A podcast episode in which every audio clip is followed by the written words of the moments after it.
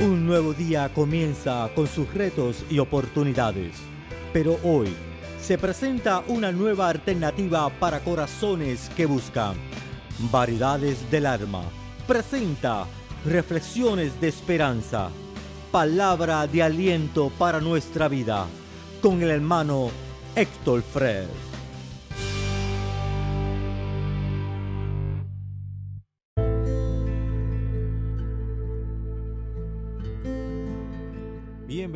Una vez más a Variedades del Alma. Te saluda a tu hermano en Cristo, el hermano Héctor Fred. Hoy te traemos una poderosa palabra del Señor en esta hora, eh, bajo el tema Caminando bajo el poder de la resurrección.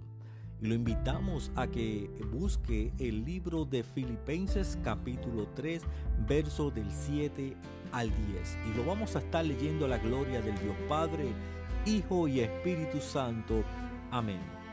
Pero cuántas cosas eran para mi ganancia, las he estimado como pérdida por amor de Cristo. Y ciertamente estimo todas las cosas como pérdida por la excelencia del conocimiento de Cristo Jesús, mi Señor, por amor del cual lo he perdido todo y lo tengo por basura para ganar a Cristo y ser hallado en él, no teniendo mi propia justicia, que es por la ley, sino la que es por la fe de Cristo, la justicia que es de Dios por la fe, y a fin de conocerle y el poder de su resurrección, y la participación de sus padecimientos, llegando a ser semejante a él en su muerte Padre, gracias por tu poderosa palabra y bendice a cada uno de los oyentes. Amén. Caminando bajo el poder de la resurrección. Querido amigo, querido iglesia que escucha, hay mucha gente en la iglesia que conocen a Jesús, pero no conocen el poder de la resurrección, que son eh, dos cosas absolutamente diferentes. Hay gente que conocen a un Cristo crucificado. Hay gente que conocen la redención de Jesús. Hay gente que todavía cree que Él está en una cruz. Hay gente que cree en la salvación, cree en la redención, cree en el Espíritu Santo. Pero déjame decirte una cosa, pero yo quiero ser un creyente que más de conocer al Señor pueda conocer el poder que lo levantó de los muertos. ¿Cuál es ese poder? El poder que sana el cáncer, el poder que liberta a los demonios, el poder que abre camino a aquel que no tiene dirección. ¿Habrá alguien aquí que quiera conocer ese poder? Aleluya. Amados, como, como introducción, te quiero decir que cuando Jesús murió en la cruz y al tercer día resucitó, no ascendió de inmediato al tercer cielo, sino que caminó por 40 días y 40 noches, solo y únicamente con sus discípulos. Y dice la palabra en el libro de los hechos que lo que él estaba haciendo era dando prueba indubitable de su resurrección. Déjame decirle una cosa, el Cristo que fue crucificado fue y representa el Cordero de Dios, que como oveja fue llevado al matadero, enmudeció, nunca se reveló. Él llevó en sí nuestros dolores, nuestras enfermedades, nuestros problemas. Pero el que resucitó al tercer día no fue el cordero, no fue el sacrificado de Dios, fue el león de la tribu de Judá, el todo victorioso, el rey de reyes y señor de señores. Habrá alguien aquí que entienda que nosotros tenemos, debemos conocer el poder de la resurrección.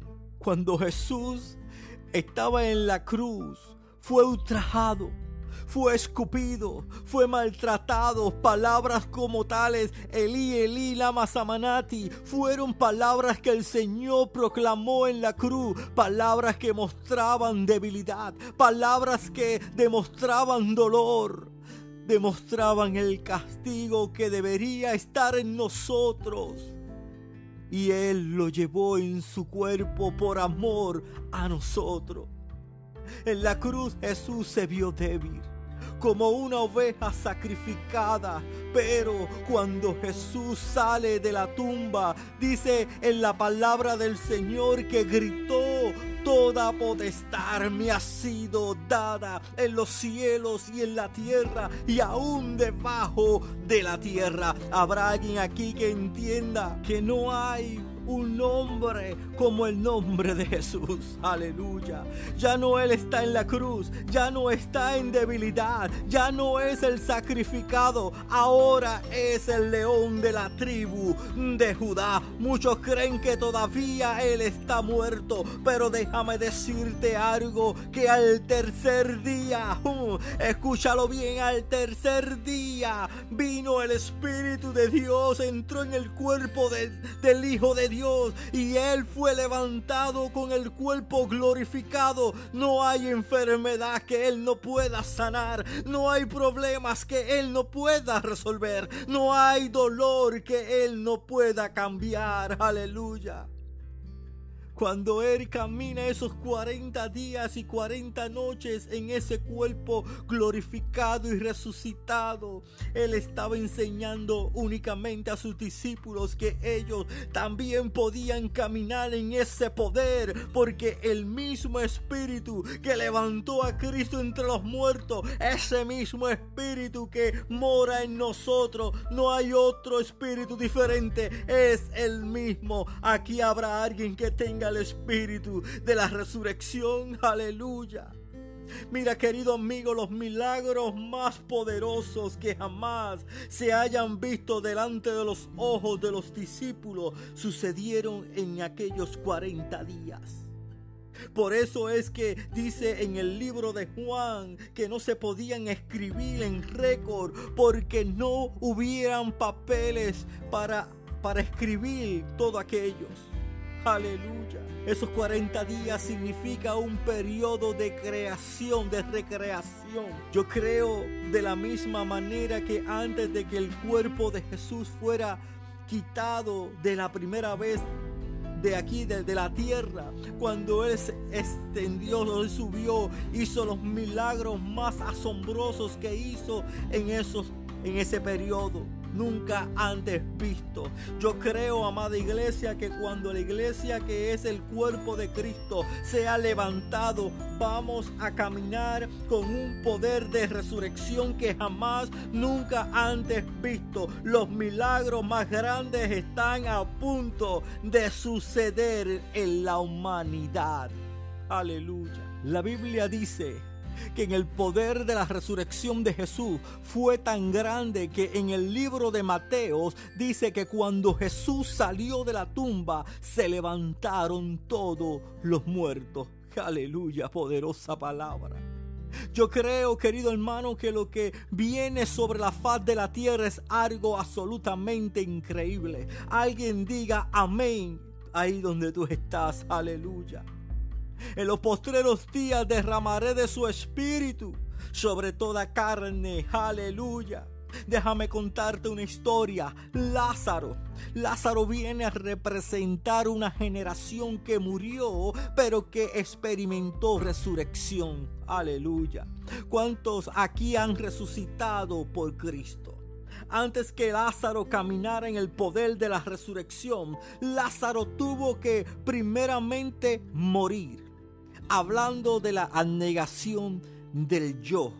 Cristianos que no aprendan a negarse a sí mismos son cristianos que no pueden vivir en esta unción que viene. Odres nuevos, odres que fueron quebrantados y rehechos son los únicos que podrán recibir el vino nuevo del Señor. Aleluya. La segunda cosa que Lázaro tuvo que experimentar es ser puesto separado. En lo cual es hablando de la santificación o más bien de la consagración Lázaro tuvo que ser puesto en una tumba. Y yo creo, querida iglesia, que el cristiano que va a experimentar el poder de la resurrección en estos últimos días va a tener que ser separados. Vamos a ser gente como habla en el libro de los hebreos de la generación profética que dicen que los profetas andaban vestidos de pieles, de cueva en cueva, de rincón en rincón. Nosotros vamos a tener que pasar tiempo a solas con Dios. ¿Cuántos pueden decir amén a esto? La tercera cosa que Lázaro tuvo que hacer fue escuchar la voz de Dios, no la voz de los hombres. Los cristianos que van a experimentar la mano de Dios van a tener que aprender a escuchar la voz de Dios. Mis ovejas oyen mi voz y me siguen, dice el Señor. Aleluya. Lo cuarto que Lázaro tuvo que eh, experimentar fue salir Usted no puede mantenerse en el mismo lugar, no puede mantenerse cabizbajo, no puede decir todo el tiempo en su vida, yo no puedo, yo no sirvo. Tenemos que levantarnos en estos últimos tiempos. Lo quinto que Lázaro experimentó fue ser liberado, porque la iglesia se confunde. La iglesia cree que porque como somos salvos, nacido de nuevo, con nuestro nombre escrito en el libro de la vida y aún lleno del Espíritu Santo, ya todo está resuelto. Cuando Lázaro resucitó, esto es un prototipo de la salvación, querida iglesia. De la vida de Dios viniendo a un cuerpo de un hombre. Aleluya. Cuando Lázaro resucitó, estaba atado, sí o no por eso es, todo cristiano nacido de nuevo. Hay vestimentas o vestidos del pasado. Hay ataduras del pasado que tienen que ser liberados. Si vamos a caminar en la gloria del Señor. Si tú no lo entiendes, querido amigo, tú eres un candidato para estrellarte en el piso una y otra vez. Déjame decirte una cosa. Cuando en aquellos tiempos cuando Lázaro fue eh, muerto y puesto en aquella eh, cueva. Dice que en aquel entonces se tomaban una sábana de lino hermoso y, fuerte y se, eh, se ponían en el, se, se, se, en el cuerpo como tres y cuatro veces y luego se tomaban las puntas, se amarraban, se hacían unos nudos y luego se, se envolvían aquellos cuerpos. En otras palabras, no había eh, manera de que Lázaro se pudiera salir por sí solo, se soltara o se desatara por sí mismo, querido amigo. Yo quiero decirte en el nombre de Jesús que le des gracias a Dios que la sangre del cordero te ha lavado. Aleluya. La sangre del cordero te ha lavado, que ha escuchado la voz de Dios, que el Señor te ha traído a una nueva vida. Es tiempo de escuchar la voz de Dios que el Señor te ha traído. Aleluya. Es tiempo de que escuches, que te desaten, que te dejen ir. Te desaten de todas las ataduras de vestidos del pasado. Es tiempo hay personas que no crecen porque hay un pasado que lo persigue y no quieren dejar su pasado, no quieren dejar que las cadenas sean rotas y los vestimentas viejas pasen. El mismo Pablo dijo en el libro de Romanos, lo que yo quiero hacer, no lo puedo hacer. Y lo que no quiero hacer, eso hago. Gracias a Dios que Pablo tenía revelación del cielo y dijo, miserable soy quien me va a liberar de esto. Aleluya. Él entendía que el cristiano necesitaba liberación. Él era Pablo, era el apóstol, pero él sabía que habían cosas que tenían que ser liberadas de él. En el libro de Isaías capítulo 41, verso 14, el Señor le dice algo a Jacob bien tremendo. Mira lo que dice. En Isaías 41, 14. No temas, gusano de Jacob. Oh vosotros los pocos de Israel, yo soy tu socorro, dice Jehová, el santo de Israel es tu redentor. Aleluya. Lo que el Señor le estaba diciendo es que quizás ahora tú te sientas atado, quizás te sientas sin movimiento, quizás te sientas oprimido, pero pero pronto va a llegar el momento que tú salgas de esas ataduras y vas a poder trillar los montes y vas a poder cosechar lo que Dios te ha prometido. Pero el día viene que tú vas a ver la gloria de Dios. Aleluya. Como nunca antes visto. Como nunca antes visto. Si tú lo crees, dale un gloria a Dios. Aleluya. Querido amigo tenemos que entender que cuando Lázaro se levanta, se levanta en esa misma situación. Como una oruga se levanta oprimida. Hay mucha gente que dicen, yo, yo conozco a Jesús y todo está bien. Esto es solamente el principio, querido amigo. Si tienes una mejoría así, vas a tener una mejoría, pero hay cosas que Dios tiene que cambiar de nuestra vida. Si tú necesitas liberación, necesitamos ser liberados de, de cosas pasadas. Tú tienes que ser limpiado de vestidos de vida de la vida pasada. Aleluya. Escucha lo que voy a decirte en esta hora. Cuando el hijo pródigo sale de la porcilga de los cerdos, llega al Padre y el Padre lo besa, lo abraza.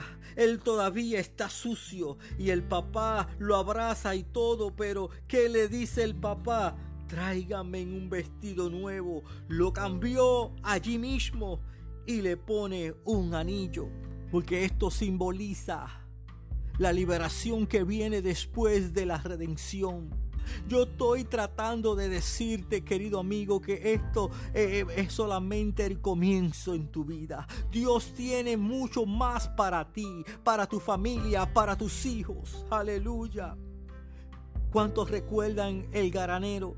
Él tuvo un encuentro con Jesús. Eh, Jesús le dice, traigan un vestido.